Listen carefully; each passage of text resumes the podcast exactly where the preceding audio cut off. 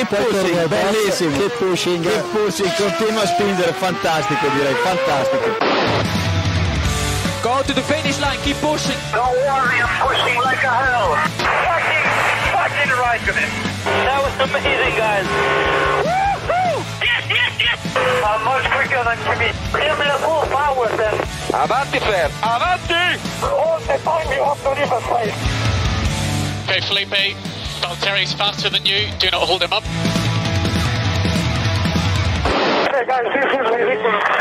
Hola a todos y bienvenidos al episodio 285 de Keep Pushing F1. Este capítulo en el que vamos a hablar, entre otras cosas, del Gran Premio de México disputado este pasado fin de semana en el circuito Hermanos Rodríguez de la Ciudad de México. Y seguramente haya sido el peor Gran Premio de la temporada, pero eso lo vamos a debatir con los habituales, porque ya tenemos por aquí a Héctor Gómez, Iván Guillán y Diego Otero. Buenas noches a los tres. Hola, hola. Buenas noches, ¿qué tal? Y también tenemos eh, hoy como invitados, porque bueno, David eh, Sánchez de Castro entrará en, en un ratillo seguramente, eh, hacia el final del, del programa, pero hoy tenemos como invitados a el gran Eloy Entrambas Aguas. Buenas noches, Eloy, Muy buenas noches a todos. que nos han felicitado por traerlo al episodio esta semana, por conseguir. Ha- ha- han, han sido unas arduas negociaciones, desde luego. Efectivamente, como siempre.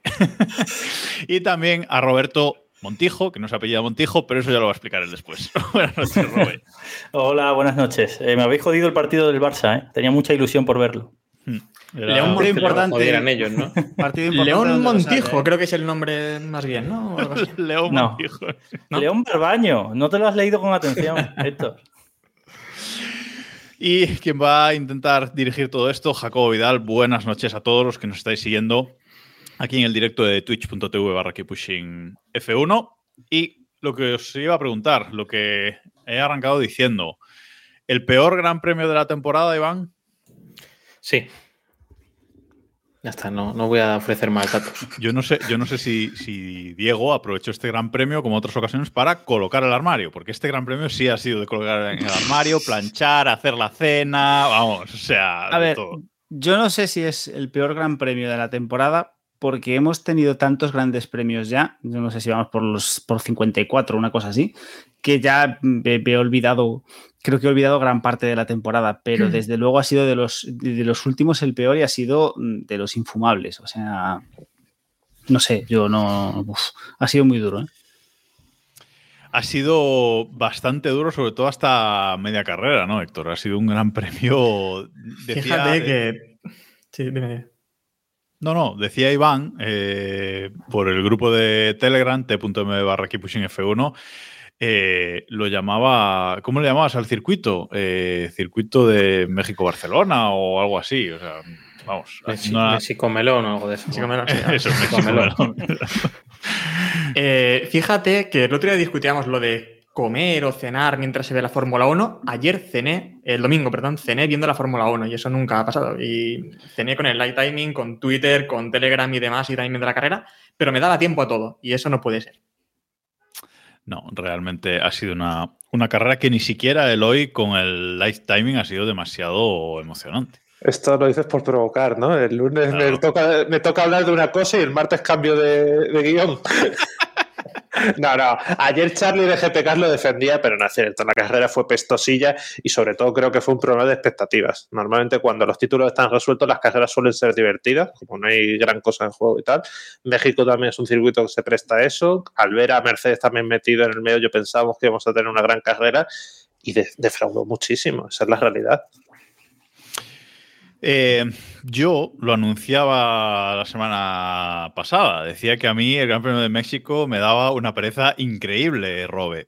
Luego que no digan, ¿eh? Te, juro, te juro que he estado todo el fin de semana pensando en esa frase que dijiste ¿eh? en el otro pro- en, el, en el programa de la semana pasada, te lo juro.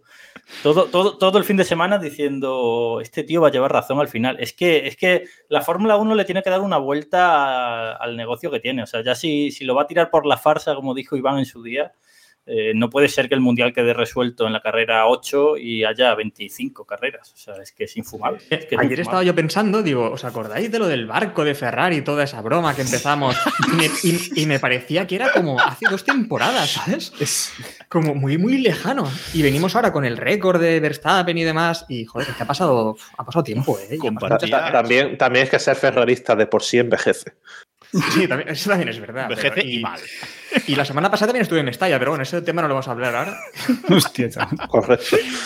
Pues, y compartía yo por el grupo de, de Telegram ayer, por la tarde, creo, un tuit de la Fórmula 1 de hace, no sé, 400 semanas o algo así, que era una imagen de una imagen de Leclerc en la que ponía su primer gran chelem. Ponía pole, victoria, todas las vueltas lideradas, etcétera. Y digo, "Pf, esto ha pasado esta temporada aunque no lo creáis. ¿sabes? Es que Y lo peor es que Ferrari nos ha dado muestras este fin de semana, una especie de anticipo de lo que podemos ver el año que viene, ¿no? Que es descolgarse de esa lucha por las victorias y los podios.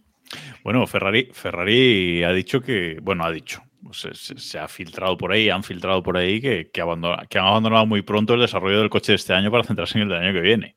Por, nadie. por- por décima temporada consecutiva.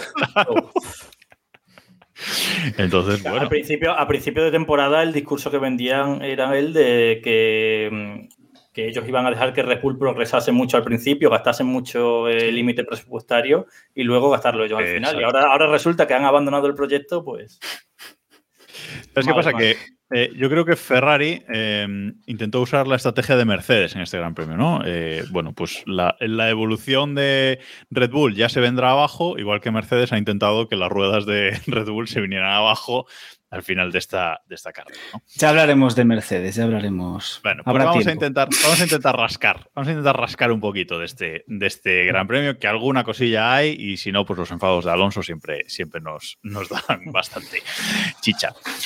Verstappen, victoria de Verstappen. Victoria eh, fácil. Victoria, Eloy supera el récord de victorias en una temporada, pero no el porcentaje todavía. Ni creo que lo supere. Es que el, el récord de porcentaje, lo comentábamos ayer en el podcast, es muy tramposo. O sea, no es por quitar mérito. Ya ya entramos en el debate de Alonso y tal y cual, pero un 75% de victorias es mucho más fácil alcanzarlo cuando solo hay ocho citas en el Mundial, como ocurrió con Ascari, que cuando hay tantas como ahora. Entonces, por mucho que la fiabilidad sea mejor, no siempre el dado va a salir con, con un 6, ¿sabes? Eh, en las carreras que quedan, algún safety car le tiene que venir mal a Red Bull, algún toque, algo. Claro, yo, yo no he hecho el cálculo, ¿eh? no sé si ganando las dos que quedan lo supera, pero entiendo que no. ¿Contamos sprint o...? No, no contamos sprint, evidentemente. No, entiendo que no cuentan para esa. Si ganan las dos que quedan, son 17 de 24, ¿no? Sí, sí, yo, yo creo que ganando las dos que quedaban su- 71%. sí, superaba a Vettel y a Schumacher, que eran los otros con los que estaba empatado. no, lleva 14, ¿no? Lleva 14. Bueno, Lleva 14 14, serían 16. Pero hablamos de, 16, de 16 de porcentaje. 24. 16 de 24, 66%. No, se queda por detrás de, de Clark, de Schumacher, de Ascari. Bueno, pues de 22, ¿cómo que de 24? 16 de 22. A ver, se he preguntado que si eran 24. Es que. No, de 22, verdad, 16 de estáis un 22. poco- Si ganas los un que- poco mal, ¿eh? 72%. Pues yo creo Igual que lo que supera. Schumacher. Creo que Schumacher. Ah, igual. vale. Schumacher tiene un 72. Espera, que te doy más decimales si quieres. Le ha faltado- Ya le ha que la faltado- gente vaya quitando el podcast y todo lo que quiera, ¿eh? Le ha faltado Rusia. No, Pero- no, no, pero se va a quedar cerca, pero yo creo, yo creo que, que- que, que, por que 0,5. igualaba a Schumacher, pero que no, que no No, conseguía. no pasa nada, tiene el año que viene para, para Bueno, hacer si tú eres 23 de de la- Hombre, si, si- si el récord es para victoria dentro de una temporada, el año que viene no cuenta. Pero el año que no. A este, o sea, o, o despierta mucho Mercedes o vamos. Pe- Pero ¿no has oído a Horner que va a perder medio segundo por culpa del 10% del túnel de viento y tal y cual? Bueno, Y los pero, con, me- pero con medio segundo siguen estando por delante del resto. O sea, si le quitamos medio segundo, siguen estando delante del resto, ¿eh? Bueno, ¿qué os pareció? eh, vamos a seguir con Red Bull. ¿Qué os pareció el rendimiento de Pérez este fin de semana? Porque corría en casa, decíamos la semana pasada que si estaba bien colocado en carrera, no en Mónaco, sino en carrera, eh, detrás de Verstappen, que iba, que quizás Red Bull le, podía dar la victoria, aunque no era una idea que, que- cundiera mucho en el, en el podcast. Eh, pero mm, ha estado lejos de, de Verstappen todo el fin de semana, ¿no, Robe? Sí, sí, muy lejos. Eh, al menos no la ha liado, porque yo esperaba típico que en la salida saliendo cuarto la liase. Eh, pero bueno, ha pescado el podio, eh, papá Pérez ha podido salir en la foto y darse besos con papá Hamilton. Y es que po- poco más que decir, la verdad. A mí me sorprendió como el año pasado que, que no le metiese el coche a Hamilton en las últimas vueltas, pero bueno, yo creo que iba más, iba muy al límite, ¿no? El año pasado lo veía yo más convencido. Eh, Leía hoy, eh, esto se lo he visto a PNZ en Twitter, que leía que en, la- en Telmex destacaban como que el problema es que a Pérez no le dan las mismas piezas que a Verstappen. Que el año que viene, cuando le den las mismas piezas que a Verstappen, esto será un Senna Prost o algo así decían. Eh, Pero, Bruno, ¿no? Bruno. Sí, iba a decir. Qué Sena, qué Sena y qué Prost, por favor. O sea, Eh, yo esperaba que al menos pudiese competir con, con Hamilton y que Verstappen decidiese la victoria, pero es verdad que en esta carrera Mercedes estuvo muy bien. A mí me sorprendió bastante ya incluso el sábado cuando Verstappen se llevó la pole, porque vamos, yo creo que era McLaren en ese momento era favorito.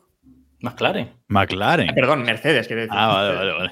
Vale, sí, vale. joder, McLaren con, Eh. Mercedes, Mercedes, la verdad es que muy bien este, este fin de semana. No sé si es por el el hoy, por la menor densidad del aire en la altura de México, que todo el mundo ha dicho eso, pero no, no lo sé.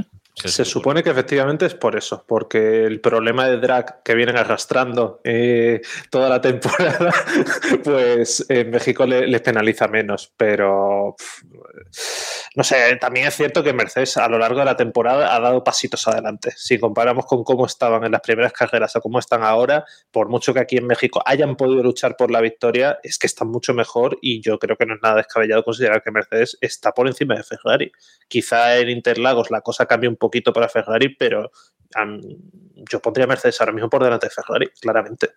Sí, desde luego, y es un equipo consciente de sus limitaciones, por así decirlo. O sea, saben qué circuito va a rendir y, y lo aprovecha. Podemos, hablaremos luego de los neumáticos, pero Bueno. yo creo que sí que es una carrera en la que en la que ha sabido explotar a nivel de setup o así la, su, su, su monoplaza. Es un circuito muy particular, con una recta enorme y luego curvas todas lentas, que es un horror, como dijo Jacobo la semana pasada.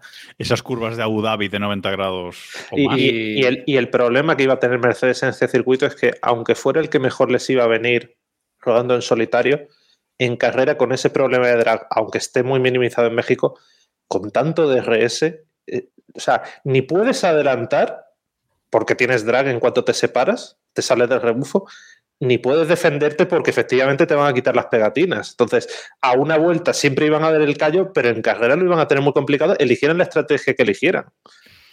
Sí, hablando de, hablando, rescatando un poco el tema de Pérez y Verstappen, eh, lo que yo estaba pensando es que eh, Verstappen ha logrado mejorar al Pérez más eh, óptimo, ¿no? En ese tema de controlar los neumáticos.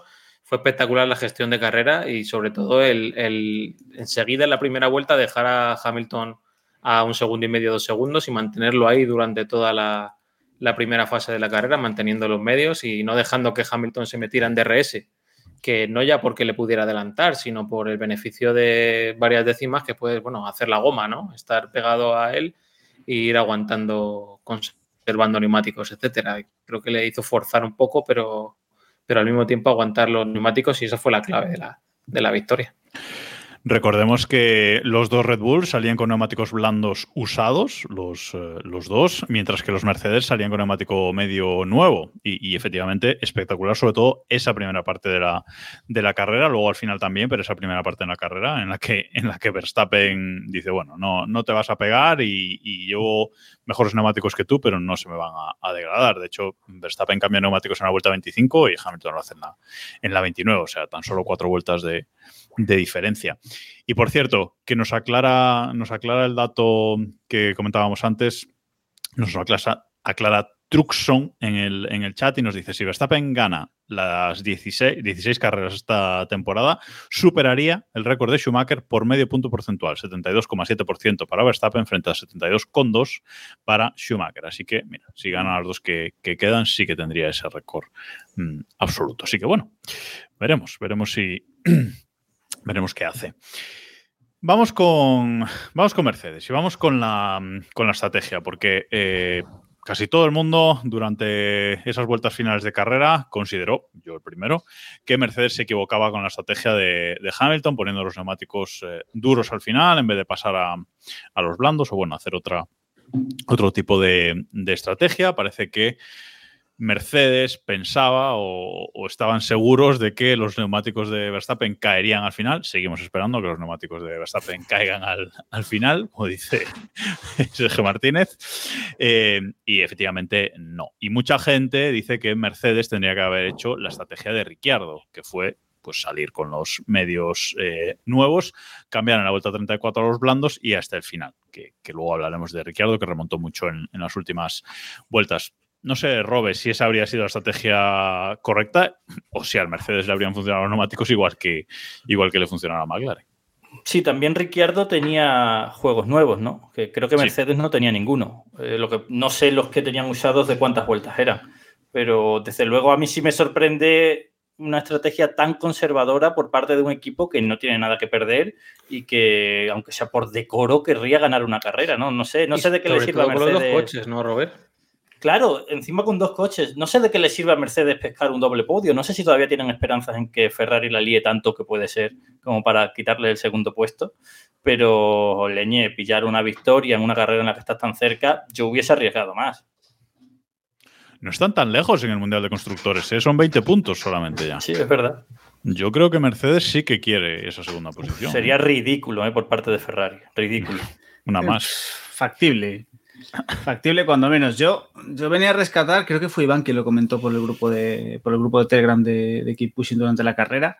El, la gran, yo creo que la gran sorpresa de todo, de todo esto fue por qué Mercedes, o al menos para mí, por qué Mercedes hizo la misma estrategia con los dos coches. Cuando hemos visto históricamente y siempre hemos, y siempre lo hemos dicho, ¿no? En una situación como esta, con dos coches aparte, tenían la, tienen la suerte de tener dos pilotos competitivos, lo normal, en este caso, por parte de Mercedes, habría sido hacer estrategias diferentes, con Russell y con Hamilton, por lo menos con uno de los dos, jugártela, porque si la estrategia realmente, si haces la estrategia de Ricciardo, estiras el medio y pones el blando y sale bien, lo tienes hecho, y si no, ¿qué es lo peor que te va a pasar? Que termines que cuarto. Es decir, en vez de tercero cuarto, o sea, no, tampoco tienes tanto que perder. Yo la, creo que. La, la, estrategia, perdona, la estrategia con Hamilton podía llegar a tener sentido porque lo hacen eh, aprovechar el error de Red Bull con Pérez para cubrirse el undercut. Pero lo de Russell no tiene ni pies ni cabeza. Tienes dos coches, haz algo distinto, prueba a ver si suena la flauta.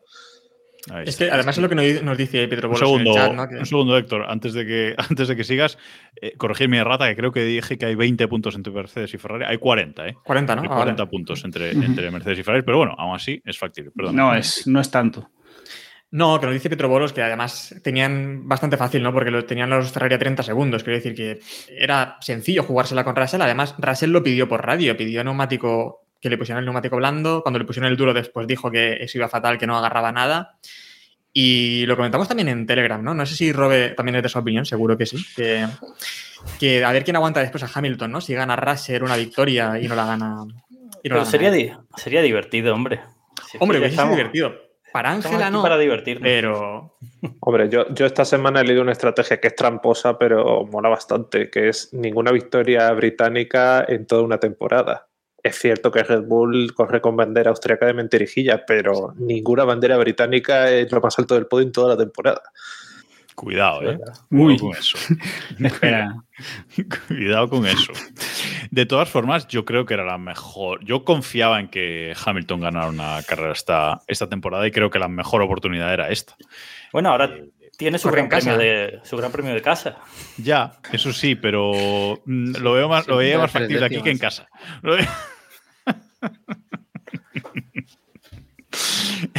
en fin. Ah. Eh, Hombre, bueno. si, si, si, queréis cachondeo, que lideren Jazz Marine y salga un safety car.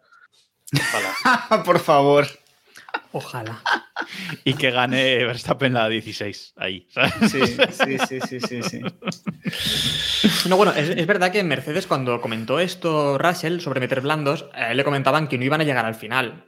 Es lo que desde boxes le, le dicen Después, pues vale, es que hablar también al final de la carrera, pues es, es verdad que habrían, Sí. que habrían llegado, ¿no? Incluso en las Sí, últimas pero- vueltas se lo comentaban. Pero en una situación de carrera en la que muy mal se te tiene que dar para hacer peor Sí. que segundo y cuarto, eché de menos que confiaran un poco más en el piloto. Y yo eh, ayer lo que recordaba era el símil con Sainz en, en Mónaco.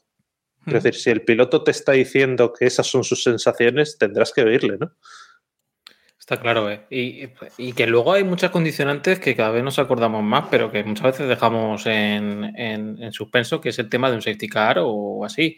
De repente, si a Russell en el momento en el que va a poner los blandos los alarga un poco más que, que el otro y, le sale la parada por unos segundos más barata y a lo mejor hay cuatro o cinco vueltas que, que no le está apurando a los neumáticos, eh, se queda con, con esos blandos eh, para pelear directamente contra unos neumáticos más gastados. A lo mejor no hubiera servido de nada, pero no sé, eh, creo que tienes la, es lo que comentábamos, ¿no? La facilidad en este Gran Premio, vamos, es un escenario ideal para intentar eso. Así que Nos, bueno, nos comenta Juan Muñoz que, que iban a aguantar los neumáticos, lo veía hasta Alonso por las pantallas en el Gran Premio. Sí, pero. Alpine, Alpine precisamente no le hace caso a Alonso al final. Que, eh, bueno, esta radio, ¿no? También que hemos visto de cuando Norris entra y cambia neumáticos y mete los neumáticos duros, se lo comentan por radio a Alonso y Alonso dice, no, si ya lo he visto por las pantallas, ¿no? O, he visto que he metido duro. Yo, eh, sinceramente, creo que la Fórmula 1 ganaría muchísimo. Esto es una idea aquí para Liberty que le dejamos, poniendo un canal de audio solo con las radios de Alonso durante toda la carrera. yo tengo una, yo tengo un melón. A ver qué me Mm. respondéis. Si queréis lo alargáis mucho y o si queréis lo alargamos poco. En Keep Pushing no creo. Eh, tema de obligación de doble de usar dos compuestos distintos en carrera. Hmm. ¿Os lo cargaríais? Eh, No, Hombre, no. Mario, Mario, I- Mario Isola ha dicho que, que fue una partida de ajedrez lo que vimos ayer, lo que vimos el domingo en, en México. Con los tres Yo- Se- compuestos. se- sería una partida de ajedrez, pero desde luego no fue un Kasparov Karpov. No. Es que al ajedrez puedo jugar yo también, ¿eh? Otra cosa es que lo haga bien. por favor. Yo Eh, no solo no- a la pregunta. Yo no solo no lo quitaría, Bueno, sino que obligaría a usar los los tres. Sí, Obligaría a usar los Y, tres. y- y uno de lluvia. y- Eso no existe. Eso no existe, es mentira. No, pero a, a- a ver, aquí hay distintas maneras de cambiar la, la reglamentación. Puede ser mm, cambiarlo de la obligatoriedad de compuestos, pero obligar a parar igualmente, ¿sabes? Entonces, no, ent- que- claro, entendemos eso, pero es que, pff, a ver, quitar la obligatoriedad de, cambiar compuesto. Entonces eso nos permitiría una estrategia medio-medio, que sería la que haría todo el mundo. Entonces sí que no tendríamos prácticamente nadie saliéndose de la estrategia porque todo el mundo pondría Adamantium primera tanda, Adamantium segunda tanda. Bueno, Y en- pero yo creo que eso se hacía antes más porque eran todos los mismos, pero ahora creo que hay más degradación. O sea, los neumáticos Pirelli son mejores de lo que eran hace unos años. También es verdad que en alguna carrera Pirelli ha dicho... no digo "Mira, que sean buenos, ¿eh? Es que te iba a decir, pero Pero, o sea, en alguna carrera hemos escuchado como Pirelli decía que habían traído algunos neumáticos, los duros, por ejemplo, porque, por- porque tenían que traerlos, pero que realmente no los iba a elegir nadie porque eran una castaña, ¿no? el, el- el problema, el problema de Pirelli ahora mismo es que tiene terror a las cargas laterales y a que haya reventones. Entonces, en cuanto llega una- a un circuito en el que hay alguna curva rápida, pone compuestos demasiado duros. Y le pasa sistemáticamente si pensáis en determinados circuitos. ¿eh? Mm. Yo, yo recuperaría aquello de que los equipos pudiesen elegir qué compuestos quieren, en lugar de, de que les impongan el compuesto que ellos les dé la gana, para fomentar que trajesen compuestos más blandos, porque probablemente eligiesen compuestos más blandos. Y luego me quitaría de la estupidez esta de los límites de compuestos y empezaría a traer más neumáticos. Ya, en pero- general, o sea, Pero en general, no, más Pirelli, neumáticos. Pirelli nunca va a ceder a eso, porque es lo que decía también Eloy. La imagen de Pirelli quedaría muy manchada, porque veríamos carreras en las que tienen reventones, en las que tenemos una alta degradación y no le- No, pero sí que es verdad que es muy raro, eh, y, y no diréis que no, que la carrera, o sea, la condición de, de poner neumáticos, eh, o sea, tu elección de neumáticos eh, a mitad de carrera dependa de si lo gastaste el viernes un puto que- neumático de tal es que lo mínimo- tal otro. Claro, eso también. Lo mínimo sería tener más neumáticos. Más, o sea, más cantidad. Ya, el tema de elegir el compuesto, vale, puedo entender que por imagen, Pirelli, lo que tú quieras, pero lo de que, lo de que estemos sin neumáticos es que Ah, Es decir, O- en o su que- momento, O, o que el cupo de neumáticos se empiece a contar el sábado después de los libres. claro, que hay alguna. O sea, necesitas algo, hay que cambiar algo ahí. Es decir, yo entiendo que en su momento se jugaba con esto porque se buscaba eh, que llegase esa carrera limitado de neumáticos para apretar un poco. Pero eso no funcionó así. O sea, lo que está pasando es que no, no está mejorando el espectáculo porque, porque hay más. No, porque al final lo, con lo que te encuentras es que todo lo, lo único que está es eh, quitándote o restándote la posibilidad de que cuando un equipo, pues Mercedes, por ejemplo, tenga ahí una posibilidad de hacer algo diferente, no lo haga porque no tiene neumáticos. O sea, ¿cuántas veces hemos visto retransmisiones, los que sufrimos la retransmisión en España de, Dazón, de, en la que los, los, los, los hombres estos que no saben ni siquiera qué neumáticos tienen y dejan de tener, están quejándose durante 25 vueltas porque fulanito no pone neumáticos blandos, que tendría que ponerlos, sí, tendría que ponerlos, pero no los tiene.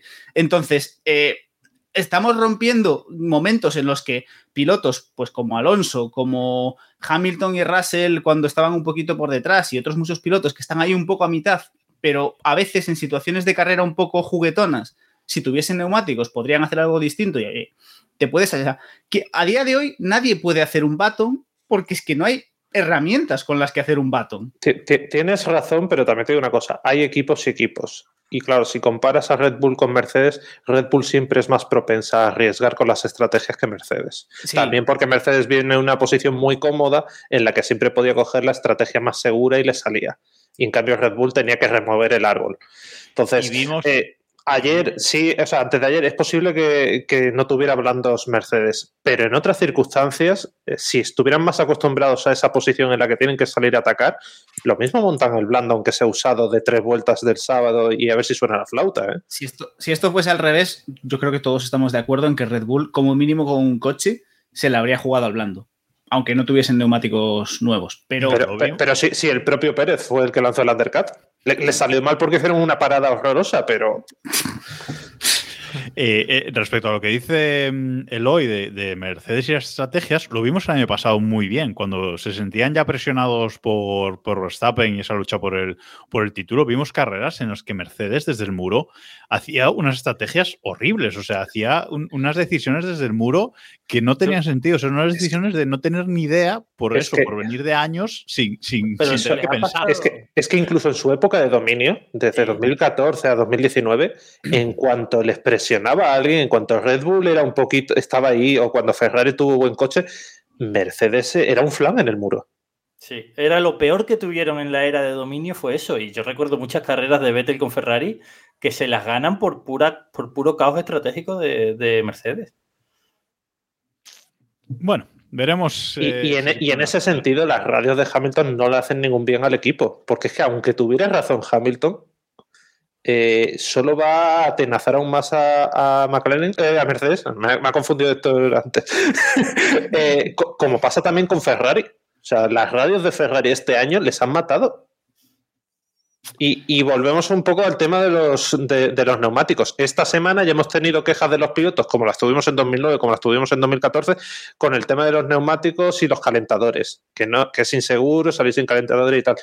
Esas quejas, aunque sean razonables, al final a quien atacan es a Pirelli porque es una amenaza. Es decir, eh, vamos a hacer muchos trompos y les vamos a echar la culpa a vuestros neumáticos de mierda. Vosotros veréis si queréis esta reglamentación o no.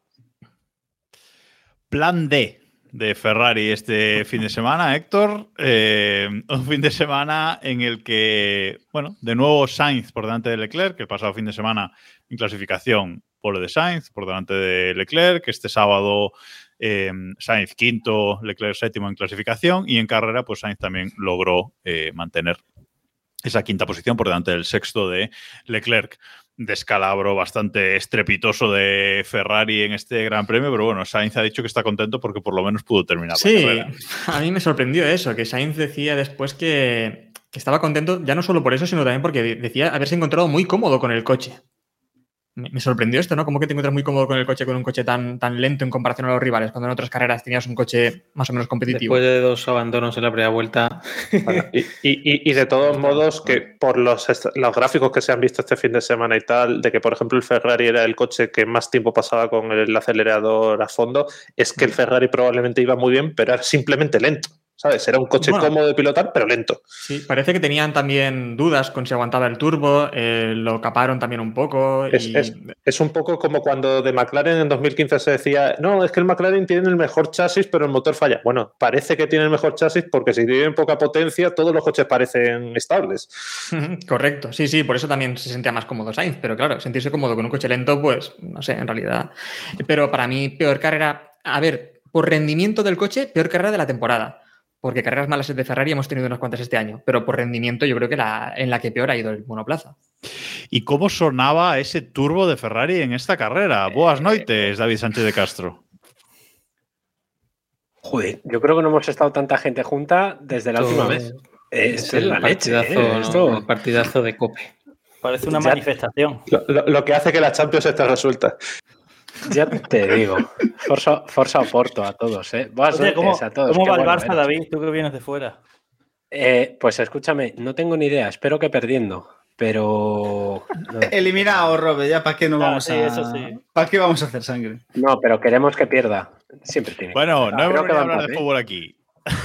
David, ese, ese Ah, pues no, turbo de va Ferrari, ganando. ¿Cómo sonaba este, este fin de semana? ¿Dónde ha puesto el micro en el Ferrari este fin de semana? Para que suene así de mal. No lo quieras, prefiero no saberlo. Eh, bueno, ha sonado prácticamente como ha sonado Ferrari todo este fin de semana, ¿no? Eh, creo que ha sido, iba a decir la gran decepción, sí, lo voy a decir, ha sido la gran decepción del, del fin de semana en general, ¿no? Porque no han ido bien, nada bien.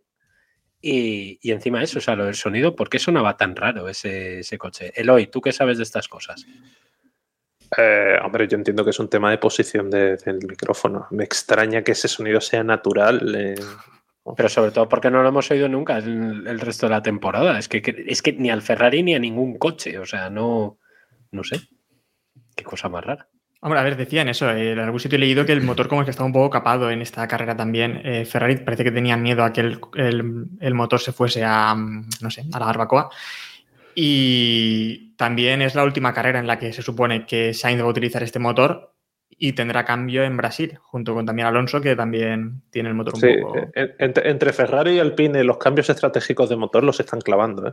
Sí. Entre lo de Ocon salir en Singapur decimoséptimo y no cambiarle motor, y luego en México, que ven que no van a estar entre los cuatro primeros, no querer cambiarle el motor para llegar fresco a Brasil, estrategia óptima. El estratego que cuando sale, pues sale.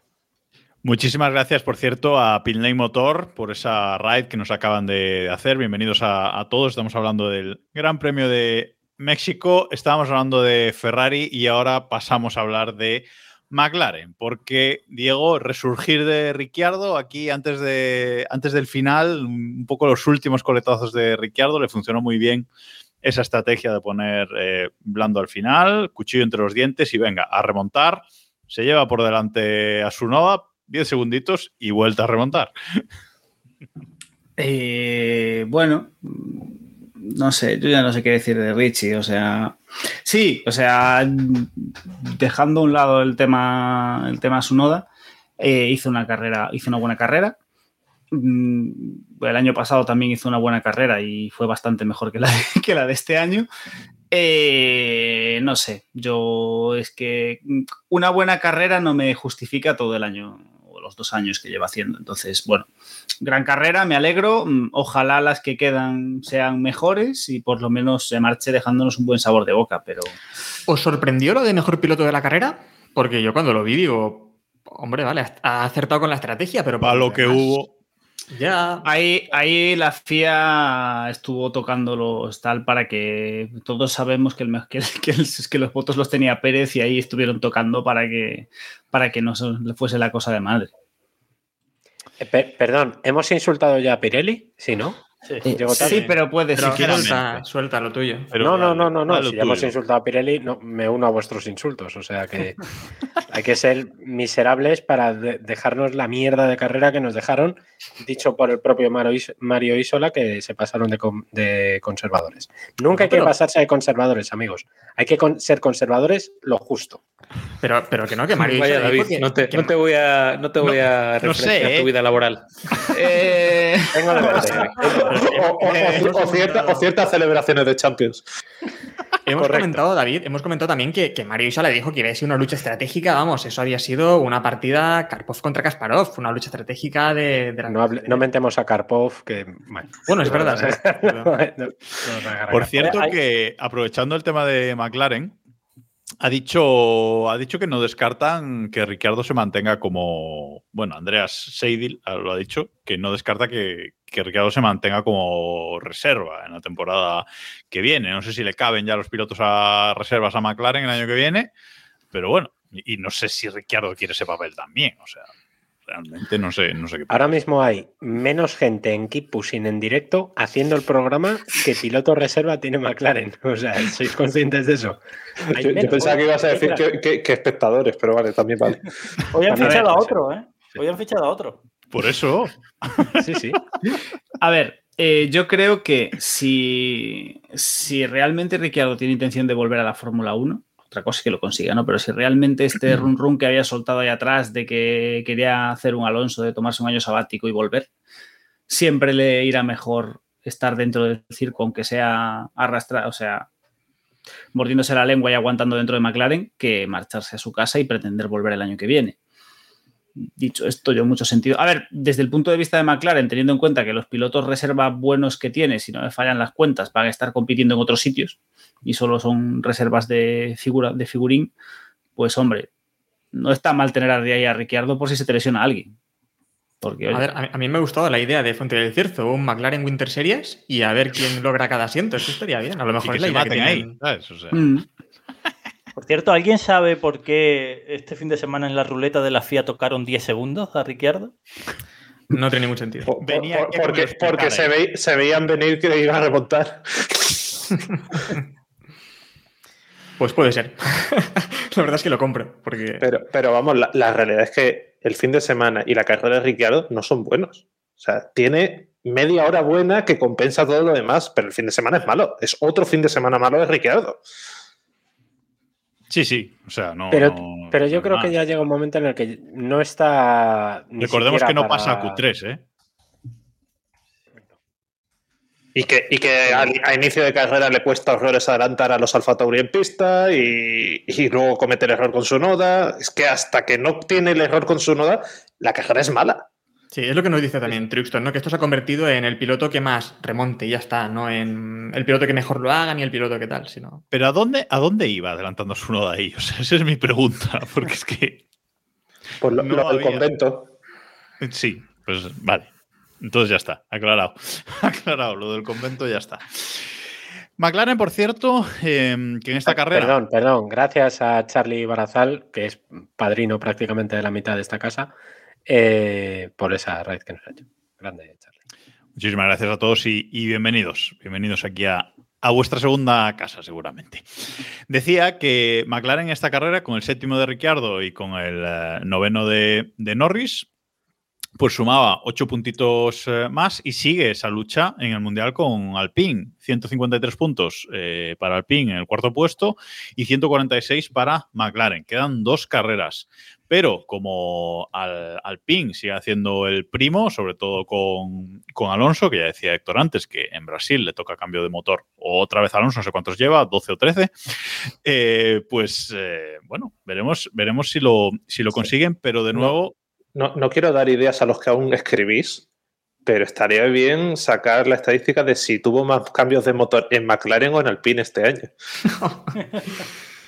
En McLaren, ¿no? No sé, no quiero buscarlo, pero.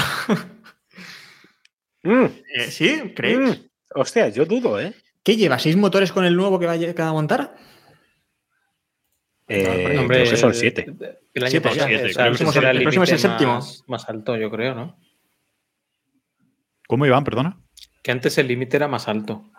A lo mejor los seis eran ya el- el límite hace tres o cuatro años. Habrá que sacar el porcentaje según el límite. Bueno, eh, en plan, No, a meternos ahí. Yo creo que usó más motores para las ocho carreras aquellas. que- no, eh, podemos abrir en algún momento el melón de la estupidez esta de los tres motores por temporada. O sea, está bien. No, no, eso no, hoy no, no. no, Eso está Hoy bien. no. No, no, y además está bien porque obliga a los pilotos también top a que salgan en una carrera eh, Hoy al final no. de la parrilla. Por lo tanto, joder, yo creo que Sí, está bien. pero se, carga, pero se carga carreras en según qué circuitos, porque eh, todos cambian el motor en el mismo circuito. Héctor, Ojo que yo he obliga, una obliga- en el Final Manager completa, ¿eh?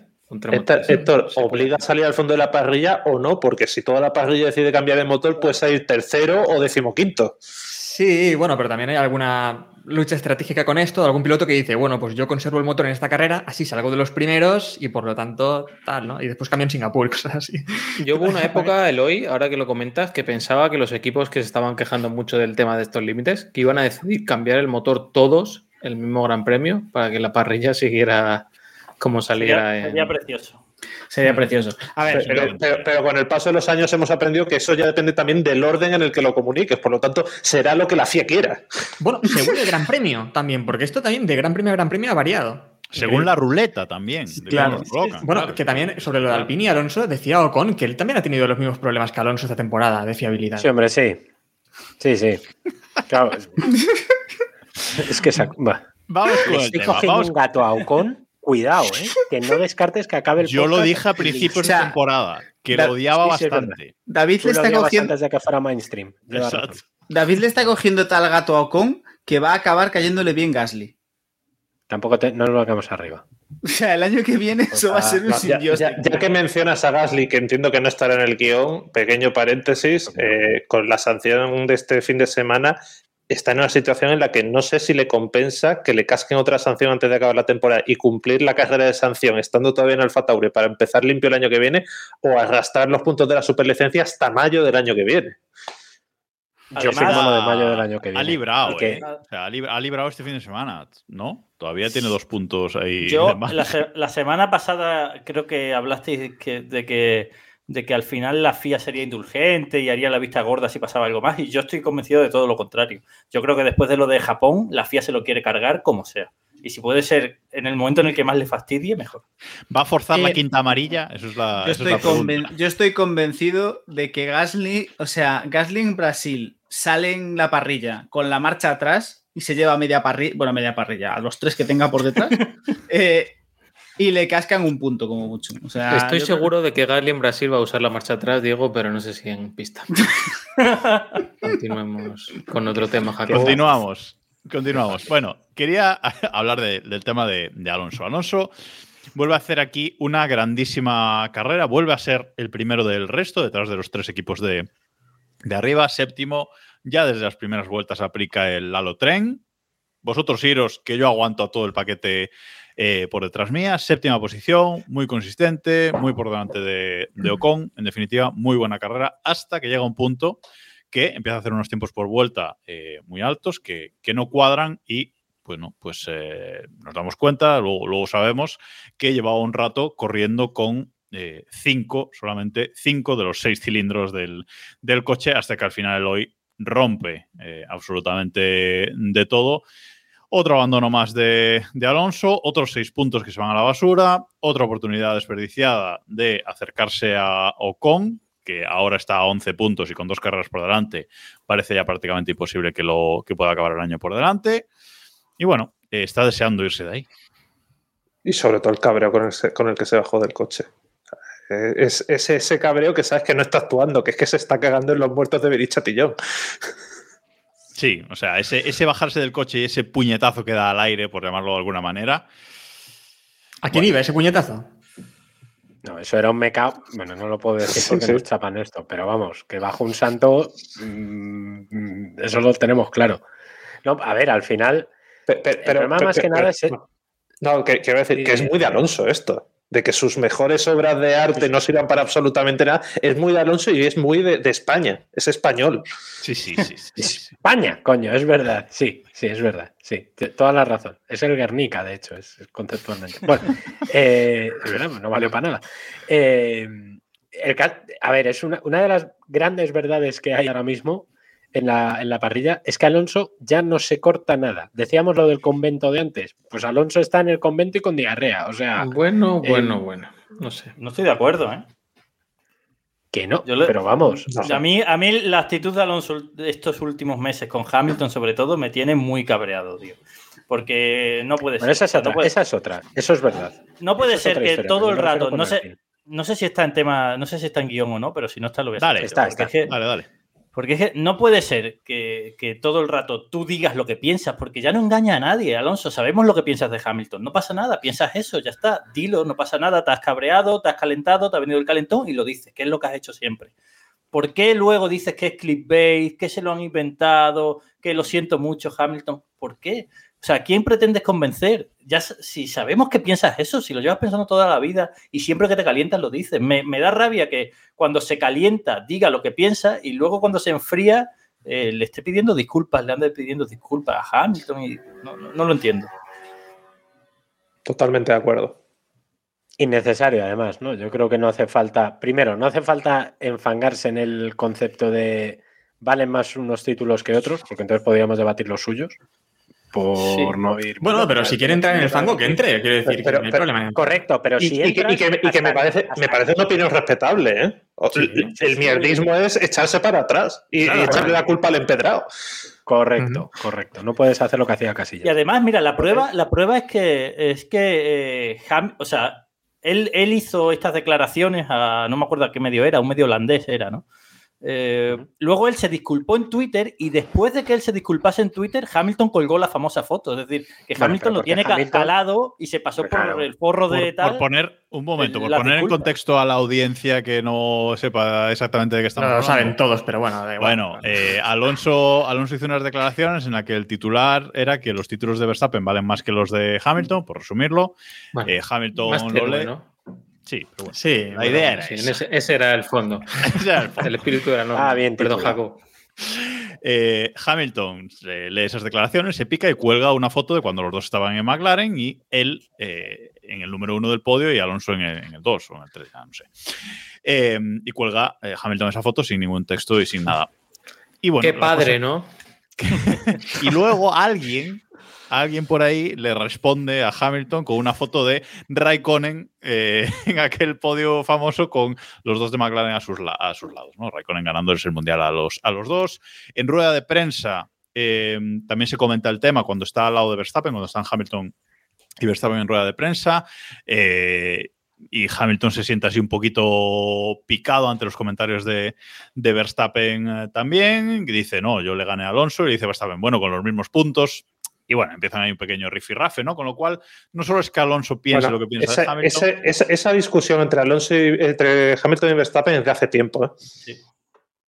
Sí, sí, sí. Bueno, efectivamente, no es de este fin de semana, pero quiero decir que, que sabemos lo que piensa Alonso y sabemos lo que le jode a Hamilton que alguien piense que no es el mejor piloto de la parrilla o mejor que Alonso, ¿no? Entonces, bueno, o o el sea, mejor de la historia, ¿no? incluso. Y la mejor persona, no os olvidéis que es.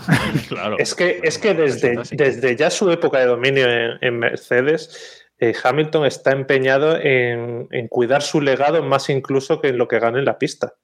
Sea, el tema de la fundación, el implicarse en determinados temas, el ser protagonista y meterse en guerras con la FIA, y esta es una más. Y claro, cuanto menos tenga que aportar en la pista, que creo que sigue teniendo que aportar un montón, como es el caso de Alonso también, pues más se va a en- en- en- en- enfrascar en este tipo de batallas, como le pasa al propio Alonso también. Alonso es un pilotazo, está a un nivel excelso, pero le encanta embarrarse, esa es la realidad, y a Hamilton también cada vez más.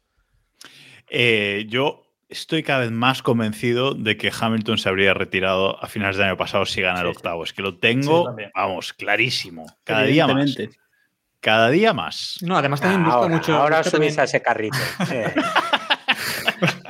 David, tú estás en todos. O sea, siempre. tío, o sea, vamos. Yo Bueno, nunca además también pierdo, solo empato. Bus- busca también la épica, ¿no? En muchas ocasiones, en la temporada anterior también, como buscando eso, ¿no? Aumentar la leyenda o generar esa leyenda, ¿no?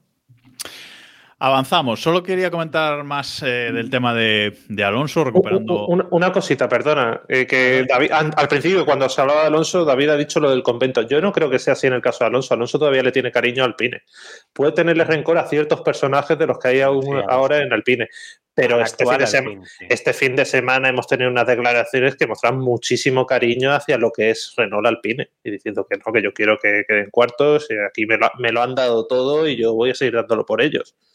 Sí, pero esto, perdón por la comparación futbolística. eh, esto es como cuando Casillas decía antes de volver a cobrar del Real Madrid que es que el Real Madrid era su club y que nunca va a decir nada malo y luego le quitabas el micro y rajaba lo más grande. Es lo mismo, si es que al final yo entiendo que Alonso le tenga cariño a, a Enston, ¿no? A la, a la fábrica de Enston. Y a la, Pero a la gente, gente que está. Y a la gente, que sí, trabaja ahí, pero no a los directivos. Eso es, pero no a los directivos, no a el Sufufu, a, a Rossi, a esta gente, pues probablemente no, porque esa gente es de después. Entonces, y de hecho hay una radio de este fin de semana que me parece que le dice al, al ingeniero que no sobreactúen. Sí, sí, eh, ese que es lo que iba a comentar. Le dice, ha entrado Norris, no sé qué tal. No sobreactuéis, relax, relax, tranquilos, ¿no? Pero es- A mí eso mal. me parece una conversación normal, ¿eh? O sea, que, que a lo mejor Alonso tiene más experiencia que el ingeniero y, y le está diciendo cómo hacer su trabajo, pero es una conversación que puedes tener tú en tu trabajo con, con un compañero. O sea que no creo que Alonso tenga problemas con la, la gente con la que está en el día a día. No, no- no- no habrá los tuvo ni en McLaren. No los tuvo claro. ni en McLaren. Claro. Es Muy que doloroso también esa, esa radio, ¿eh? De haced lo que podáis por mí, ¿no? O algo así. Cuando ve que el motor no tira. Dame más, dame más, da- dame más botones que tocar. Intentadlo, intentad lo que sea, Sí, ¿no? Hacedlo sí, por mí. pero bueno, Eh, No hay más. Es- nos dice Chasis in the Middle en el chat, de hecho, que Alonso está siendo demasiado profesional con Alpine. Efectivamente, yo creo que está siendo muy profesional. Otra Hombre, cosa no es sé. que quiera joder a ciertos personajes dentro del equipo. Pero Y el comentario, no, pero y el comentario, por ejemplo, no, pero cuando se baja del coche, el comentario de siempre de es que el coche 14 no sé qué. Hombre, ahí. eh, Pero es como trata el equipo a su coche. Él lo dice bueno, por pero eso. no creo, no creo que sea. Pues- yo pues que- realmente pues no que creo que haya un trato diferente al de Ocon. Pues que cambie de dorsal. No se No, puede, pero, ¿no? eh, es que lo he comentado como yo creo que en tres o cuatro ocasiones esta temporada cuando se baja del coche y tiene problemas, lo del coche 14, ¿no? Es al que siempre le pasan cosas. Está claro que no es lo que dice Ocon de que ambos han tenido problemas, pero también debe haber aquí un poco de factor de, de suerte. No, pero de mira, Alonso, que- no sé, no sé en otras ocasiones, pero desde luego este fin de semana lo del coche 14 y que tenemos que, que comentar, que es que la FIA, eh, y lo vamos a comentar ahora, la FIA le quita la sanción de Estados Unidos a, a Alonso, le quita esa sanción por fin. Ahora, si quiere, Eloy, resumirlo, porque yo es que me explota la De cabeza. aquella manera, se la De quita aquella- de aquella Bueno, manera. se la quita de aquella manera. Eh, y Alpine pone un comunicado diciendo que, se alegra de esto tal y dice el coche 14. En ese comunicado no menciona en ningún momento a Alonso. Y yo creo que las cosas vienen por ahí. Por lo menos lo de este fin de semana. Eh, porque es como Alpine se refiere a él y a su coche. Entonces, De- dentro, dentro de todo lo esperpéntico del caso de Estados Unidos y de que la FIA se, al final sabe que lo ha hecho mal y bus- le busca la vuelta para poder dar marcha atrás y tal y cual, a mí lo más esperpéntico de todo es Alonso ya con 40 palos alabando al presidente de la FIA. O sea, eso no lo hemos visto jamás. Eh, bueno. no David, voy di, di- di- di lo que piensas. Arranca, mi- David, que lo estás deseando. Di- di- di Mi pedra es la que es. Y es que. Hombre. bueno. Pero Que yo aquí en audio, que quede aquí en audio, que en el grupo de Vale, Telegram ya lo yo- sabemos, pero que quede aquí en audio. Creo, y como dicen los pijeiras de las radios, esto es opinión, no información, que el futuro de Alonso, cuando le salga del carallo dejar de correr, va a ser ser presidente de la FIA. Lo dejo No lo- ahí. Uh, No uh, lo veo uh. nada. Es, es que, es que está a nivel de balestre en cuanto a, a, a- a- a politiqueo. O sea, es que Alonso Claro. no es un perfil que valga para eso. Claro, Pero- es, que, es que el presidente de la FIA es un político. ¿Tú ves a Alonso como un político? Yo veo a Alonso. Yo veo a Hamilton, Alonso de como- presidente de la no. Mira, a- a- Alonso tiene, tiene tanta habilidad para la política, lo que entendemos política, como Carlos Sainz Senior. Total, total. Tiene Y tanta mano izquierda uno como el otro. Es irónico, ¿verdad, Eloy? No, no, tienen el mismo nivel. Malo, malo, bajo. Ah, vale, vale. O sea, eh, a Alonso siempre se le ha achacado eso, que es un piloto muy político, que le gustan las declaraciones, los juegos mentales, sabemos que le gustan, pero se le dan mal, esa es la realidad. Claro. La realidad objetiva, si analizas su trayectoria, es que eso se le da mal. Entonces, ¿cómo me voy a creer yo que pueda ser presidente de la FIA? Si es que, ¿cómo- Pero o sea, de verdad, ¿de verdad vemos a Alonso convenciendo a 100 asociaciones de Asia, de África, de Sudamérica para que le voten? No, eh, Pero yo, yo le veo como director de carrera. presidente bueno, No. pero yo me refiero que puede ser un mal presidente de la FIA. O sea, No, pero tampoco creo que le interese Donald Trump fue esto. presidente y fue malo. Pues esto es lo mismo. Yo creo, en todo caso, creo que le puede, en todo caso, creo que le puede interesar ser director de carrera, pero ya debe subir el salario de director de carrera para que Alonso se ponga ahí en esa posición. Ah, bueno, claro, lo que nos hacía falta. Alonso decidiendo sobre las sanciones del hijo de Verstappen. Pues nada, pues Eh, ya que estamos con pedradas, eh, David, adiós. todo el, todo el problema o toda la polémica de. Per- perdón, perdón, el hijo de Verstappen y el sobrino de Nelsinho. Oh, pues que siempre es mejor. Es que esa familia me tiene. ¡Ay, eso es la hostia! Esa familia Oye, es la bomba, tú. eh, pero ¿y no, no te, gus- nos gustaría más que hiciese un Prost y se montase su propio equipo? Para.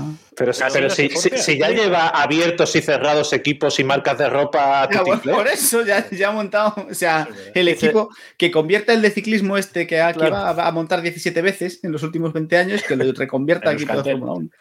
No, hablando de. Ay, Dios mío. Hablando de Pedras, eh, Make F1 Great Again, supongo que será su lema para ir a la presidencia, David. Eh, la otra pedra con toda la polémica de. con toda la polémica del fin de semana de, de Estados Unidos. Y este fin de semana, Silvia Bellot ha vuelto a ser comisaria. Eh, y tú tienes una pedra con Silvia también. No, no, que no, no. no. Acabará siendo directora de carrera. Esa pedra, esa pedra está por aquí. Ah, es, es tuya, Héctor. Vale, vale. Eh, esa no, pedra no, está la mía, mía no es. Yo tengo, yo, y ahí, pero la apoyo, ¿eh? Yo estoy con En, Héctor en ahí. dos años, Silvia Bellot, directora de carrera. Bueno, o menos, yo creo que también lo están buscando, ¿no? O lo está buscando. Héctor, pasaron por encima de ella cuando lo demás sí, olvídate.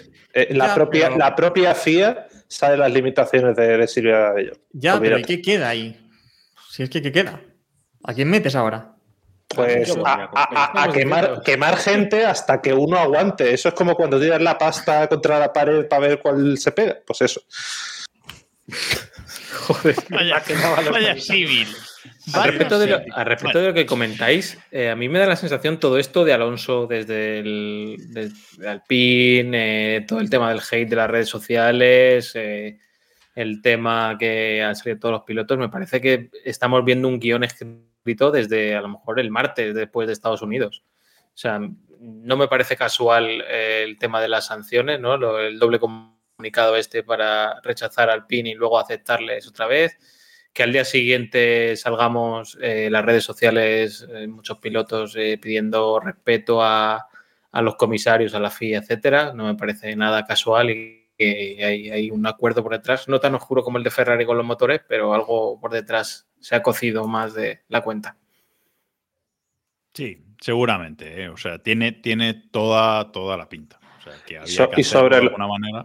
Y sobre lo de Silvia Bellot, siendo cierto que recibió insultos inaceptables por un, parte, un sector de la afición de Alonso que todos sabemos quiénes son y que son imbéciles, lo siento si alguno es suscriptor vuestro, pero son imbéciles, No, es definición, o sea, tampoco. Sí.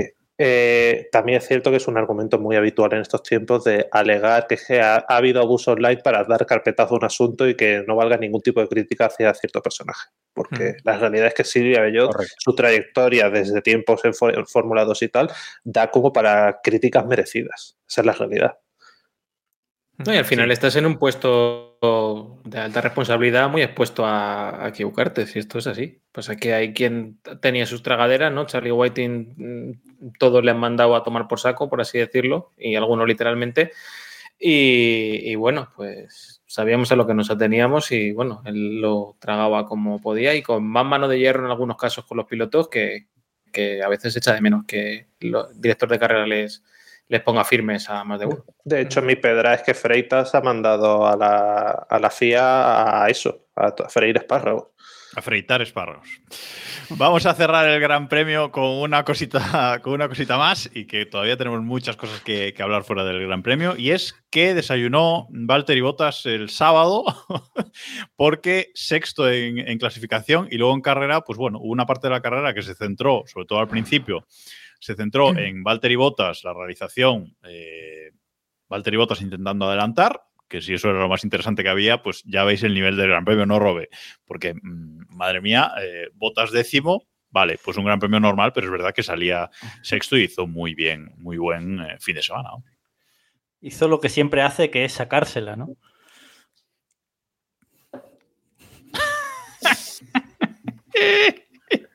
Y esto.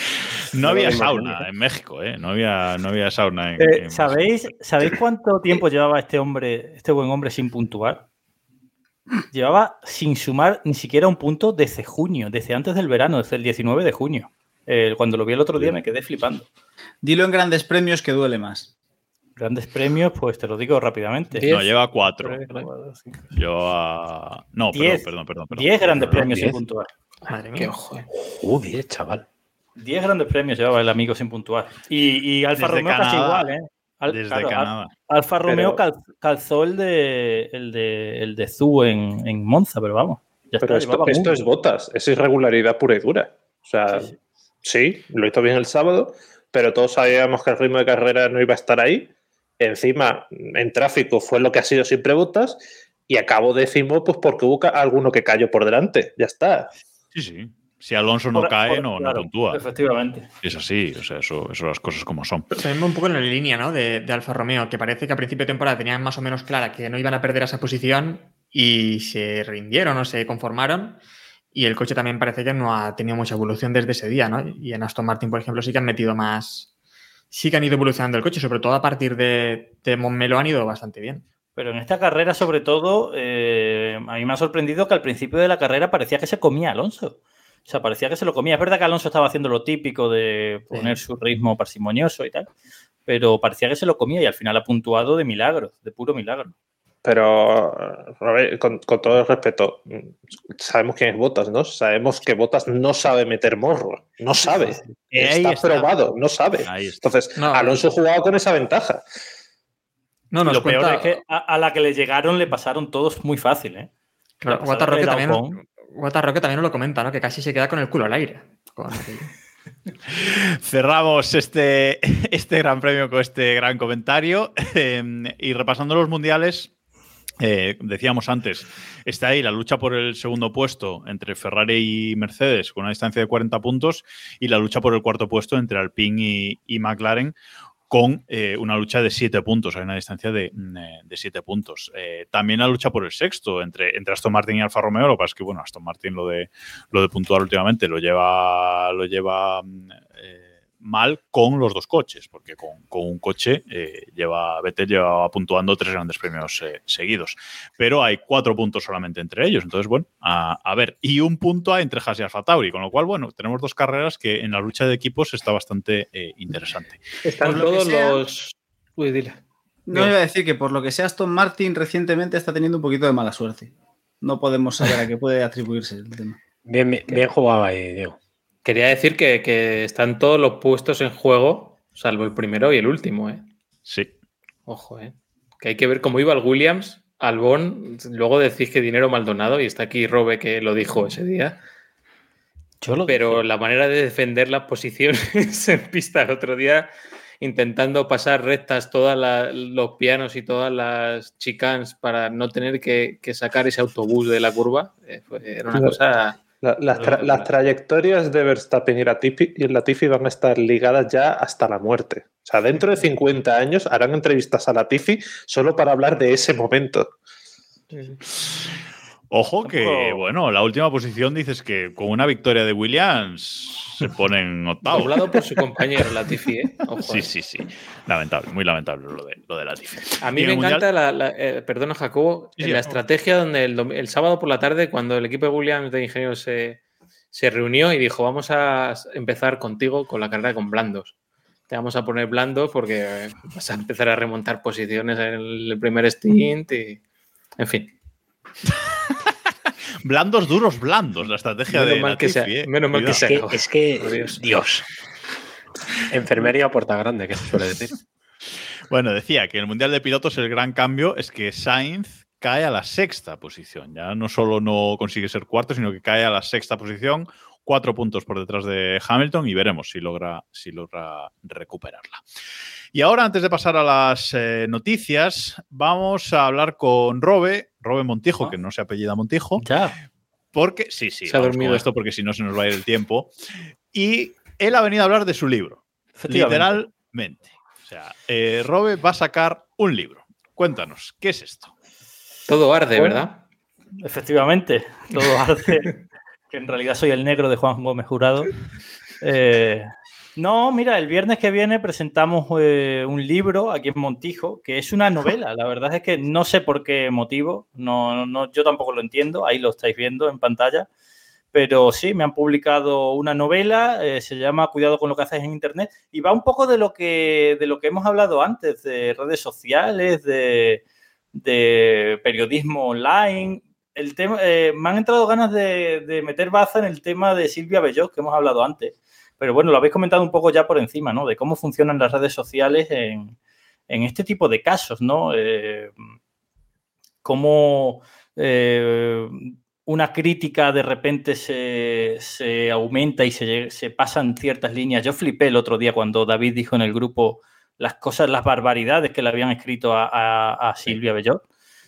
Me, o sea, me volvió loco y luego pensé automáticamente en el libro. Va mucho de esto, va mucho de, de cómo eso nos, nos, en cierto modo, nos puede hacer quedar mal a gente. Yo critiqué a Silvia Bellot, David también lo hizo, eh, pero claro, ahora ya parece que nosotros hemos instigado todo eso cuando en absoluto, o sea, estamos totalmente en contra. No, y... el instigador es Charlie Barazal desde 2013, lo sacó David. sí, también, también es verdad. Es así. Pero, pero, pero bueno, pero instigador de la crítica, no, no, o sea, con qué facilidad se pasa hoy en día la línea. Bueno, va de todo eso, del odio que hay en, en internet, en redes sociales y tal. Y, y nada, pues el viernes se presenta. Sé que os pilla lejos Montijo, pero bueno, quizás se haga algo en Madrid. Una pseudo una biografía, ¿no? Muy, muy, pseudo esto, ¿no? Muy pseudo, sí. No, a ver, el personaje se parece mucho a mí, es verdad. Poquito, eh, por lo que sea, ¿eh? No... Pero yo siempre lo, yo lo atribuyo más a la pereza, tío. Yo lo atribuyo más a que eh, si va sobre mí ya no me tengo que documentar, ¿sabes? Al final yo soy... yo, yo, tengo, yo tengo muchas inquietudes y tal, pero sobre todo soy vago, por definición. Así que, así que sí, se, se, parece mucho a mí y se parece mucho al. O sea, el, el, el protagonista hace el trabajo que hago yo, que es el de eh, cubrir mundiales de Fórmula 1 y de MotoGP trabajando desde casa, de vez en cuando va a circuitos. Sí. Tiene tu, tus aficiones, eh, tiene tus películas sí. también, tiene tu colección de películas, sí. quiero decir, tiene ciertas mi, cosas mi, que a lo mejor. Mi, corte de pelo, sí, sí, se parece mucho. Sea, Ve ciertas cosas por la ventana cuando se levanta a las 5 de la mañana. Pero es que no vale, porque tú te sabes muchas cosas de mi vida. Hace, porque hace... ves el podcast. El po tú, tú, eres de los pocos que ven el podcast en el que no ve nadie y ahí cuento, ahí cuento mis cosas. Y claro, tú te sabes muchas Yo cosas. soy como los seguidores de Ignatius, ¿sabes? que escuchan, lo ven en Twitter, luego lo ven en la vida moderna y luego se lo cuenta en Twitch. Y luego se sueñan con él. Hay que decir también que hace una raid a un podcast que a lo mejor alguien conoce, ¿no? Que... Es verdad, no has, no has eh, pillado el extracto para ponerlo en pantalla. Lo pongo, lo pongo. Eh, bueno, el libro, el libro se presenta, como dices, el viernes a las 7 en, en Montijo, que, como decimos, sí. no es el apellido de Robe, sino no. que es el pueblo. Es el Hostia, pueblo. Yo, yo pensé que le habían puesto, yo pensé que le habían puesto su nombre, el nombre del pueblo, pueblo. por él. Claro, yo pensé Debería que ser. Hombre, es mucho más bonito contarlo así. ¿Sabes qué pasa? Que me llamo Roberto Rodríguez Rodríguez. Eh, claro. no, no, tiene ninguna, en fin, no tiene ningún carisma, ningún apego. Entonces, Hombre, como R al cubo. Sociales... Yo me habría puesto R al cubo en redes sociales. Sí. Roberto Pepe, ahí tienes una audiencia captiva. ¿eh? No, Robert, sí. Pero, pero bueno, en fin. Mira, ahí lo tenéis, ¿eh? Ahí lo tenéis. Es eh, un libro. De... Es un libro en el que sale Keep Pushing, y para los del podcast vamos a leer el extracto que estamos viendo en pantalla en Twitch, en Twitch, que dice: Bueno, chicos, lo dejamos aquí. Os mando una raid a los chicos de Keep Pushing F1, así que dadles amor. Ha sido un placer estar con vosotros estas más de dos horas. Muchas gracias a todos los que se han suscrito y os invito a que os paséis por mi list, por wishlist de Amazon. Dadle cariño y hasta mañana. Así que sale Keep Pushing en el, en el libro, no os lo podéis perder. ¿Cuántas páginas tiene el libro, Robbie? Es cortito, eh, tiene 140. Tiene 140 Coño, páginas. Es una sentada. Eso es un no te de creas. Nada. Sí, sí. De hecho, a mí me da, me da bastante pudor decirle, llamarlo novela, porque en teoría, bueno, los cánones dicen que una novela tiene que tener cierta extensión y esto no lo tiene. O sea, yo le llamo novela corta y aún así me da puro. Pero bueno, no lo quise hacer más largo porque no me salía, sinceramente. O sea, yo creo tenía muy clara la idea que, que quería para el libro eh, me puse con ello y sinceramente me, me, ocupaba esto, o sea, me ocupaba esto y, y, mucha gente que la ha leído, que se lo he pasado, me ha recomendado hazlo un poco más largo, métele esto, métele pero mira, yo prefiero hacer algo que sea más corto, pero con lo que yo esté conforme, que meter paja. ¿Y en qué, en qué género meterías el libro también? es muy negro. O sea, tiene, aunque parte de la premisa del trabajo que al final casi todos, o, o, no sé si todos los que hemos estado aquí hemos tenido, que es periodista digital, eh, medios digitales y tal, pero luego es muy negro. Luego se vuelve muy turbio, tiene cosas un poco turbias, pero todo relacionado con redes sociales y con... Todo el rato intento jugar con lo que son las redes sociales y lo que es el mundo real, tío. Yo eso lo tengo muy muy palpable aquí. Yo vivo aquí en mi pueblito, muy tranquilo, mi pueblito de 15.000 habitantes. Y yo muchas veces estoy leyendo Twitter y además yo soy un enganchado a Twitter. A lo mejor estoy media hora, 40 minutos leyendo Twitter, leyendo Twitter, leyendo Twitter. Es una exageración, David, lo siento. No, no es para tanto, pero bueno, hay que darle enjundia a esto. Di que sí, di que No, sí. media horita leyendo Twitter, lo que sea, tal. Y luego cierro el ordenador o, o- o apago el móvil, salgo a la calle y, tío, el mundo es diferente. El mundo es totalmente diferente. Y entonces No un poco todo. No tanto. sí, sí, sí es, sí es muy diferente. O por lo menos en mi pueblo sí. Si en Valencia no es así, os fastidiáis. Y- Valencia es Twitter, tal cual. Y- Imaginad eso cómo es. bueno, es que Valencia es muchas cosas. Bueno, yo creo que lo más Pero- importante, eh, Sí. Robert, si alguien que nos está escuchando quiere hacerse con el libro, ¿qué tiene que hacer? Pues que no hace falta ni que lo lea, que lo compre. vamos. pinchar, pinchar en. Efectivamente, además, eso lo que dice siempre la libreta en Twitter, que con que lo compres, no- luego no hace falta que lo leas. Lo de leerlo, Eh, nada, Re- retweet y clic obligatorio es lectura opcional. Exactamente. Hemos intentado tener el enlace de compra de prerreserva para hoy, pero no ha sido posible. Eh, dejo el Eh, enlace aquí abajo. Ay, perdón, este no es. No, no lo va a A, a mí también me puedes promocionar, no te preocupes. Cuando, pero cuando, cuando lo tenga, yo lo pasaré por el grupo de Telegram y lo pasaré en mis redes sociales, en arroba, en arroba Roberto Montijo y tal. Y nada, quien lo quiera, pues ahí, ahí se puede dar. Robert, en un par de días, en un par de días estará. Robert, ¿Sale el viernes a la, a la venta o, o solo es la presentación el viernes? Si Dios quiere, saldrá el jueves a la venta. Joder. Si Dios quiere, saldrá el jueves, al menos para, para reservarlo y tal.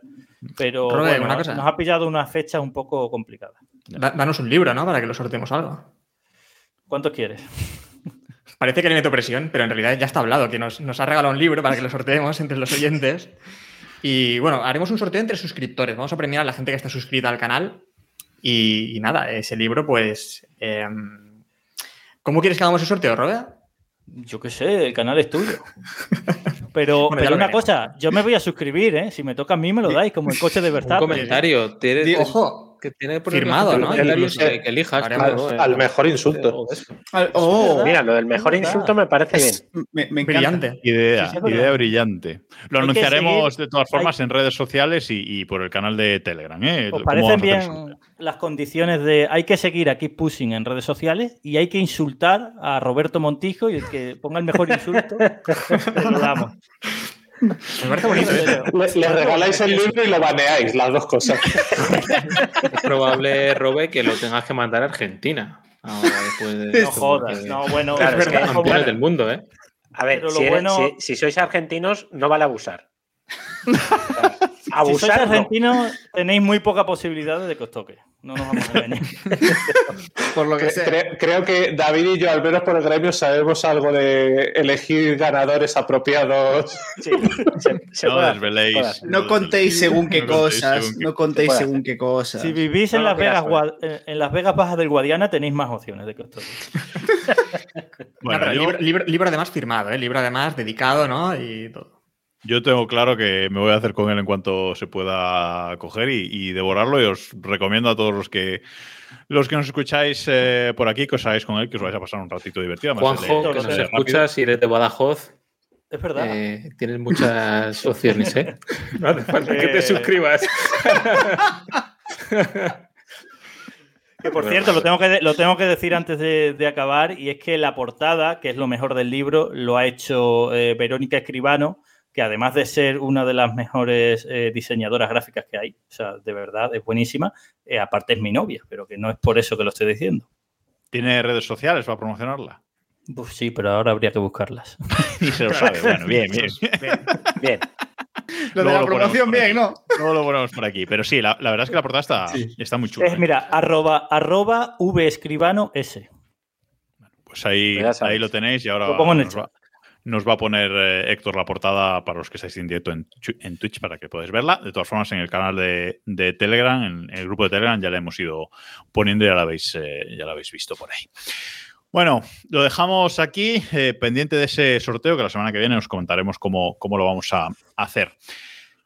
Vamos a, con las noticias, acabar el podcast con las eh, noticias. Y ya que tenemos a Eloy aquí, tenemos que hablar de la mejor carrera del fin de semana, que evidentemente no fue el Gran Premio de Fórmula 1 de, de México, sino la, que fue la carrera de la NASCAR. Que como carrera no sé si fue muy buena, pero ese final. eh, Na- na- nadie sabe cómo fue la carrera. Esa es la verdad. Es irrelevante. Correcto. La carrera sí, pero esa última curva Impresionante. Cuéntanos qué pasó ahí, Eloy. Bueno, eh, además, para irnos haciendo el cuerpo a que Liberty Media lo va a terminar introduciendo en Fórmula 1 tarde o temprano, eh, en NASCAR hay un sistema de playoffs. Entonces, eh, ahí te tienes que clasificar eh, primero a los playoffs, que son las 10 últimas carreras, y luego cada tres carreras hay un corte. Y quedan cuatro para la última carrera, y el que mejor quede de los cuatro en la última carrera se lleva el título. Bueno, pues era la penúltima carrera en Martinsville. Y Ross Chastain necesitaba pues eh, acabar quinto, superar a determinados rivales para meterse en la lucha por el título de última carrera. Y como iba décimo y necesitaba un quinto puesto, pues no se le ocurrió otra cosa que imitar lo que él hacía de chaval en los videojuegos, en la GameCube, en el NASCAR 2005, y tomar la última curva pie a tabla contra el muro, mientras los demás pues tenían que reducir la velocidad y frenar para tomar la curva en condiciones. Y así pues pasó de décimo a quinto en una sola curva, destrozó el récord de pista, rebajó un segundo el tiempo de la pole y se clasificó como un héroe para la final. Es buenísimo, son buenísimos los, eh, los vídeos que están saliendo, pues ayer y hoy, de las radios de los otros pilotos, de los jefes de equipo, de, de, los spotters, de todo, flipando viendo a este tío hacer lo que hizo, esa táctica Need for Speed con los daños desactivados. Eh, es que impresionante. Correcto, dice Thraxton que se llama un World Ride, pero es que se llama World Ride, se pensaba pues en simuladores, videojuegos, de hecho en Sim Racing estaba prohibido porque se suponía que eso no era realista. Y bueno, pues se atrevió a hacerlo Chastain en el momento Ay, adecuado, le salió bien, es una práctica absolutamente antideportiva, pero oye, ha colado. Preguntan que si es ilegal, pues la NASCAR ha dicho no, no está ilegal, estaba dentro de los confines del reglamento. Seguramente dejará de estarlo dentro de un cuarto de hora, pero en el momento en el que lo hizo, entraba dentro del reglamento. Bueno, sí, eh, la laxitud daños... en la NASCAR para las normas y para la, lo que es vivir en democracia en general es bastante amplia. O sea. Sí, sí, de, de hecho, el sábado en Xfinity, en la segunda división, el ganador ganó la carrera, o sea, dando un empujón a su compañero de equipo, mandándolo en trompo y cruzando la línea de meta primero. Y la victoria fue válida. Y eliminó de la lucha por el título a su propio compañero de equipo, así. Que digo, bueno, que Chastain tampoco tenía desactivados los daños, ¿no? Porque rompió la suspensión, los frenos, las llantas, el retrovisor, que esto la FIA lo hubiese descalificado por ello. y que eso en F1 no se puede. Sí, sí, y hoy, hoy el equipo está contando que hay colas para acceder a sus instalaciones y ver el, coche dañado y que la NASCAR ya les ha pedido que por favor le cedan el coche para exponerlo en el Salón de la Fama de la NASCAR. Además, es buenísimo porque le están haciendo una entrevista a Chanstein, eh, están haciendo una entrevista después de la carrera y pasan sus mecánicos empujando el coche eh, y justo hacia él está el lado destrozado y mira el coche y se empieza a descojonar él solo de, de la risa, ¿no? O sea, es que es que la estrategia, veremos qué hacer a NASCAR con, con, la normativa, porque si no la cambian antes de la próxima carrera, pues más de uno y más de dos lo va a intentar, y lo sabéis. A ver, la última carrera es en Phoenix, que es un óvalo más grande, entonces no hay tanta diferencia de velocidad. No debería ocurrir. Pero antes de que lleguen a un óvalo corto en la temporada que viene, un óvalo donde tengan que frenar o reducir velocidad, pues obviamente lo van a prohibir. Es que es, es lógico porque, vale, que lo haga uno, no representa un problema de seguridad salvo por él. Pero cuando lo hagan 20, los cacharritos. Ahí está, sí. ahí está, ahí está. ¿Qué hubiéramos dicho si fuera el final de una película? Que se han flipado, claro. Que se han flipado, pero, efectivamente. Es que bueno, pero a mí, eh, sobre todo, destacar lo que comentaba Jacobo, los pilotos, ¿no? Por la radio, que todos lo destacaban como en positivo, ¿no? No he visto a nadie que lo criticase, sino todos era como flipando y decir, pero este tío, ¿qué hace? ¿Qué locura, ¿no? ¿Cómo se le ha ocurrido? ¿Qué... Sí, sí, sí, sí. O sea, a, a, ver, hay dos críticas mínimas, pero vienen a decir, oye, es antideportivo, pero me tengo que quitar el sombrero. Claro, claro. Ahí está, ahí está. Eh, yo, yo, lo equiparaba ayer en el GPK a la mano de Dios. Al límite sí, del sí, reglamento. Bien visto. Sí, sí. sí, total. Bueno, vamos con noticias para acabar este programa que nos está saliendo largo, pero es que estamos siete hoy aquí, entonces, claro, las cosas como son. Vamos con noticias de Aston Martin y luego acabamos con Red Bull. El hoy dirá, largo esto, llevamos solo una hora. Ya. Estamos, estamos empezando. bueno, hoy, hoy, mi mujer ha, ha, resoplado de alivio al saber, no, no, no son otras de tres horas, ¿no? Bueno, vamos a intentar que no sean tres horas. Aston Martin. Aston Martin eh, ha fichado a Van Dorn como piloto probador para la temporada que viene. Alonso ya lo ha felicitado en, eh, por Twitter y por redes sociales, etcétera, que está encantado de, de tener compañero eh, de tenerlo de nuevo de compañero en, en, el equipo. Ya están, ya están todos. Ya está Bandor, ya está De La Rosa, está Alonso, el hijo del jefe, ya están todos. Y parece que Alonso. Martin Whitmars, el jefe de prensa que te gusta tanto a ti. O sea, están todos. Están, Ahí. no, no. El caldo de cultivo está. Adem- Además, es un All-Star de McLaren mal, de cuando les ha ido mal. Sí, sí, sí. Correcto. Como el, el All-Star sórdido. Pero fotocopiadoras buenas tienen. Eso es lo importante. Hombre, Sí, sí. Bullier. Han Ojalá fichen a, a- ojalá fichen a Bullier. Hostia, chaval. o- o- No, pero visto lo visto. Bueno, el año que viene Bullier tiene menos lío, que no hay Gran Premio de Francia, o sea que también pu- puede ser que le fichen, sí. Bueno, el tema de este fichaje está muy bien, pero lo que decíamos antes de que Alonso parece que quiere abandonar al PIN pronto, aunque siga haciendo su trabajo profesionalmente, es que parece, aunque no está del todo confirmado, parece ser, aunque lo ha publicado eh, Lo, motorsport.com. lo- lo- lo ha confirmado hoy el embajador en Vamos, así que tranquilo. Vale, ok, pues si lo ha confirmado el embajador, ya está.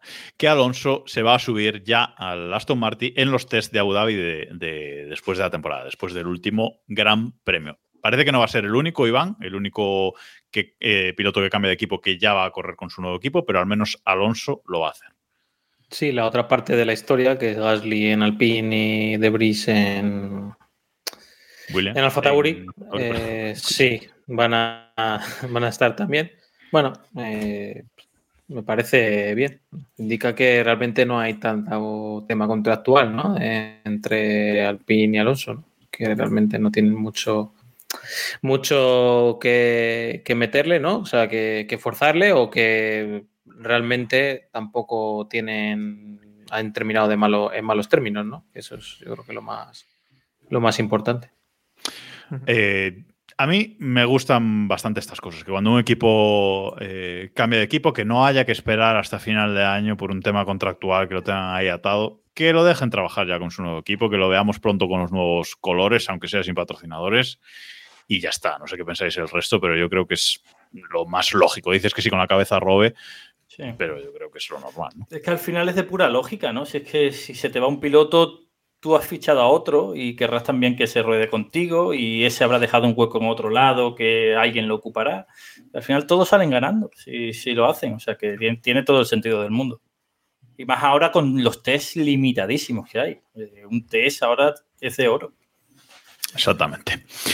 Y luego está el tema de Red Bull y su pacto de sanción con la FIA. Eh, Héctor, ¿por qué teníamos, eh, parecía que se iba a anunciar antes del Gran Premio, no se anunció y, eh, bueno, durante el Gran Premio se ha anunciado que Red Bull ha llegado a un acuerdo con la FIA para su sanción por haberse pasado eh, 1,8 millones del límite de presupuesto.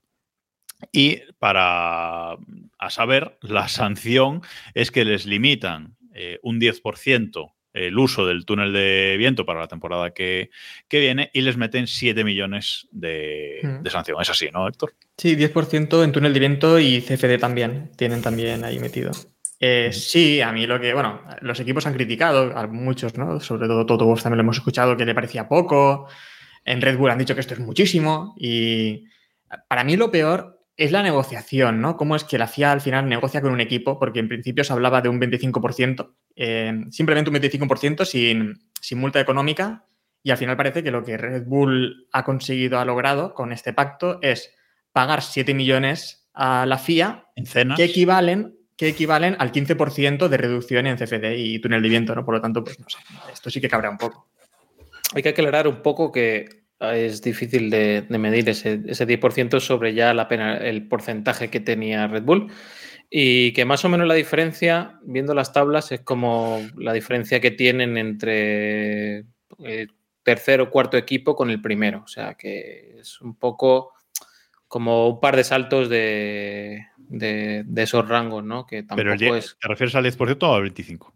Al El 10, 10%, sí, sí. O sea que básicamente va a tener como si hubiera quedado en el puesto menos 2 del campeonato de constructores, por ser así un poco imaginativo. O sea que realmente no me parece una sanción muy, muy definitoria, ¿sabes? No me parece que sale barato. Evidentemente, 7 millones son muchos millones, ¿no? Pero, pero Bueno. en- a nivel deportivo no creo que, que suponga nada para Red Bull.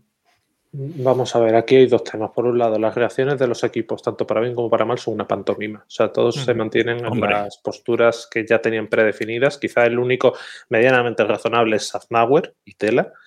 Eh, pero, pero luego, desde el punto de vista de Red Bull y la FIA, es lo que vengo repitiendo todo el fin de semana, siempre es mejor un mal acuerdo que un juicio. Y las federaciones deportivas cada vez tienen más claro que las normativas deportivas, en cuanto llegan a un tribunal civil, eh, tienen muchos agujeros. Entonces, la FIA no puede arriesgarse a que Red Bull decida ir a, un tribunal y a ver qué pasa. Entonces, eh, la FIA sabe que necesita un acuerdo como sea para que esto acabe de manera amistosa y a Red Bull le compensa más cerrar este capítulo y pasar a otra cosa que eternizar esto durante años y que el año que viene y el siguiente se siga hablando de que han ganado un título de forma ilegal. Y además que cuando se lleva esto a un juicio civil, como decías, siempre salen muchos trapos sucios, tanto del órgano regulador como del equipo. Es decir, ahí en el juicio hay que presentar datos, papeles, etcétera, que luego al final acaban saliendo a la luz y, Y, se y que, y que se malinterpretan, que en estos Ahí tiempos está. de redes sociales la gente se agarra a cualquier dato que huela mal, aunque no sea cierto, para montar una teoría de la conspiración acojonante. Entonces, mejor que no salga. Cuanta menos información sensible salga, menos eh, caldo de cultivo hay para que imbéciles se inventen teorías de todo tipo. Ahí está, no cambio ni una coma. David, no sé si quieres hablar de este tema o pasamos al último. Yo que me mantengo en el mierdismo de Toto Wolf y le insulto solamente por, por eso, pero vamos, lo que dice Eloy, eh, las reacciones de, de los equipos eran prácticamente de guion, ¿no? Eh, unos se han quejado de que, madre mía, nos han destrozado la temporada que viene. Yo creo que Red Bull ha salido realmente beneficiado porque han preferido pagar esos 7 millones o ese, ese dinero o dejar de ingresarlo, etcétera, eh, por darle más tiempo a Adrián Newey en el despacho, que probablemente les dé más, más rédito. Y, Adrián y Newey es bien. autónomo, eh, recordemos. Claro, a lo mejor no tiene despacho ni siquiera. Bueno, bueno. no tiene despacho. Es que no estuviste en la Bueno, semana pues pasada. dejarle- Tienes que escucharlo, David, porque. Pero se refiere al despacho no, su casa. En su casa, Pero, en su eh, casa, eh, ten- su ey, casa, tiene allí un armario, ¿sabes? Abre la, tiene Está- allí un, estamos, un armario, estamos, una- estamos todos de acuerdo en que medio millón de libras es, es calderilla, ¿no? O sea, no- Es una filfa, pero vamos. es cometer me- una alineación de- indebida en fútbol en un partido contra el Cádiz en el minuto 91. Contra el Cádiz. Correcto, eh. es Che- ¿Quién lo- Cherise. quién- Qué quién lo cabrón. Que- ah. Vamos, Pero era de Copa, no de Liga. Me he dicho Liga. vamos con el último, vamos con el último tema y, y cerramos. Y es, Eloy, ¿qué le pasa a Verstappen con Sky? Ahora, tanto tiempo después. Eh, yo entiendo que esto le pasa desde hace tiempo y se ha agarrado a la última metedura de pata de Ted Kravitz para hacer lo que tantas ganas tenía de hacer desde hace tiempo. Porque recordemos que esto viene de lejos. Recordemos la, la felicitación de Navidad de Sky, Ahí ¿sabes? está, ahí está. El accidente de Verstappen el año pasado en Silverstone. Esa fue la felicitación de Navidad de Sky. Ese vídeo eh, fue. También hay que ver las redes sociales, se lo pongo a- en bandeja a Robert, pero las redes sociales que la- de Ted Kravitz se han convertido en, en un, un cenagal importante. A mí me ha hecho, me, me- me ha hecho, no sé, me ha sorprendido bastante eh, cuando Ted Kravitz eh, entrevista a Nando Norris después de la carrera y le pregunta por la salida y le dice, y Norris, que sabemos de la cuerda que es, eh, le dice como que has perdido dos o tres posiciones, no sé qué, has, llegado- has estado décimo en la salida, y dice, bueno, te tenías que haber subido tú al coche. o sea, tenías que haber visto tú cómo estaba el coche, o pruébalo tú, o algo así. Digo, hostia, no me, no me esperaba yo esa, A esa Kravitz, reacción. a Kravitz le llevan dando ya palitos mucho más sutiles que estos durante toda la temporada. ¿eh? Me parece a mí Y, y- la- y su- y sus propios compañeros de Sky. Sí, sí, sí, sí, sí. No sé ahí cuál es el jardín o el jaleo o la intrahistoria, pero no sé, sorprendente. Y Pero bueno, que, que- que- que si no fuera Kravitz sería otro. O sea, el artículo de Motorsport Magazine hablando de que cómo Verstappen goza meterse con Kravitz cuando él insultó a los mongoles y tal y cual. Tela, ¿eh? Tela. Sí, sí, sí. Por cierto, que por aclararlo de nuevo para el que no esté al tanto de este, de este tema, y es que este fin de semana Verstappen ha decidido ignorar eh, a Sky y no conceder entrevistas a, a Sky. Ha dicho que eh, constantemente le faltan al, al respeto.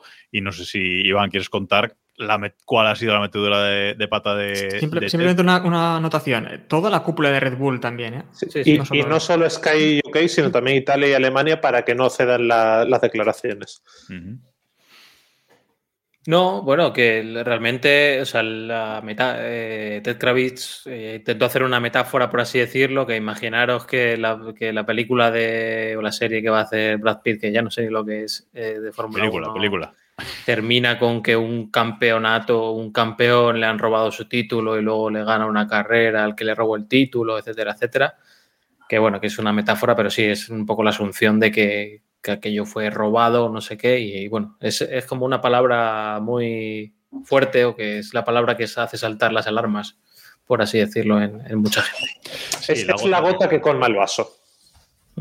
Exacto. Es lo, que, es lo que le faltaba para tener una excusa para decir, bueno, pues hasta aquí. Así que veremos. Un, un último apunte sobre este tema. Eh, Verstappen no es el primer piloto que veta a periodistas ni a televisiones. Eh, Fernando Alonso ya lo hizo en el Sí. pasado a una periodista que ya no está en los circuitos, pero que sigue en activo en la profesión.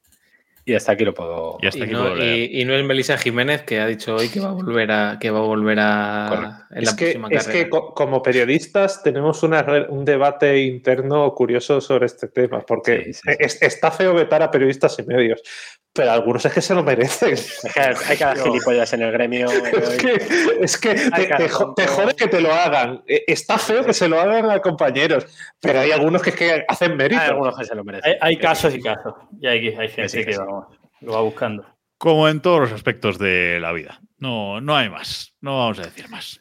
Vamos Bueno. a hacer un especial algún día sobre esto, yo creo. Y, Sí, y luego no lo subimos. Exacto. Bueno, muchísimas gracias, Eloy, por haberte pasado por aquí. Primera vez esta temporada, creo recordar. Lo discutíamos antes. La primera vez en este lustro.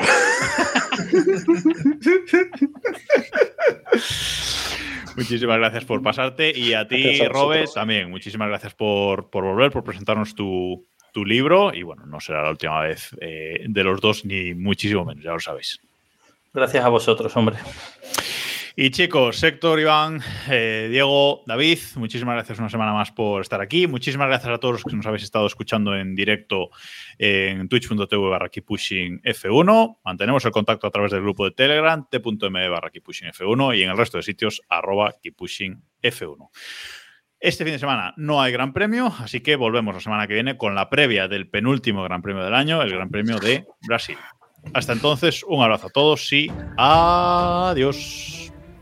Nos ha faltado Héctor defendiendo a Stroll, nos ha faltado el padre de Pérez, nos ha faltado. Yo lo he mencionado un ratito. Buena salida de Stroll, ¿eh? Cinco posiciones ahí. Increíble.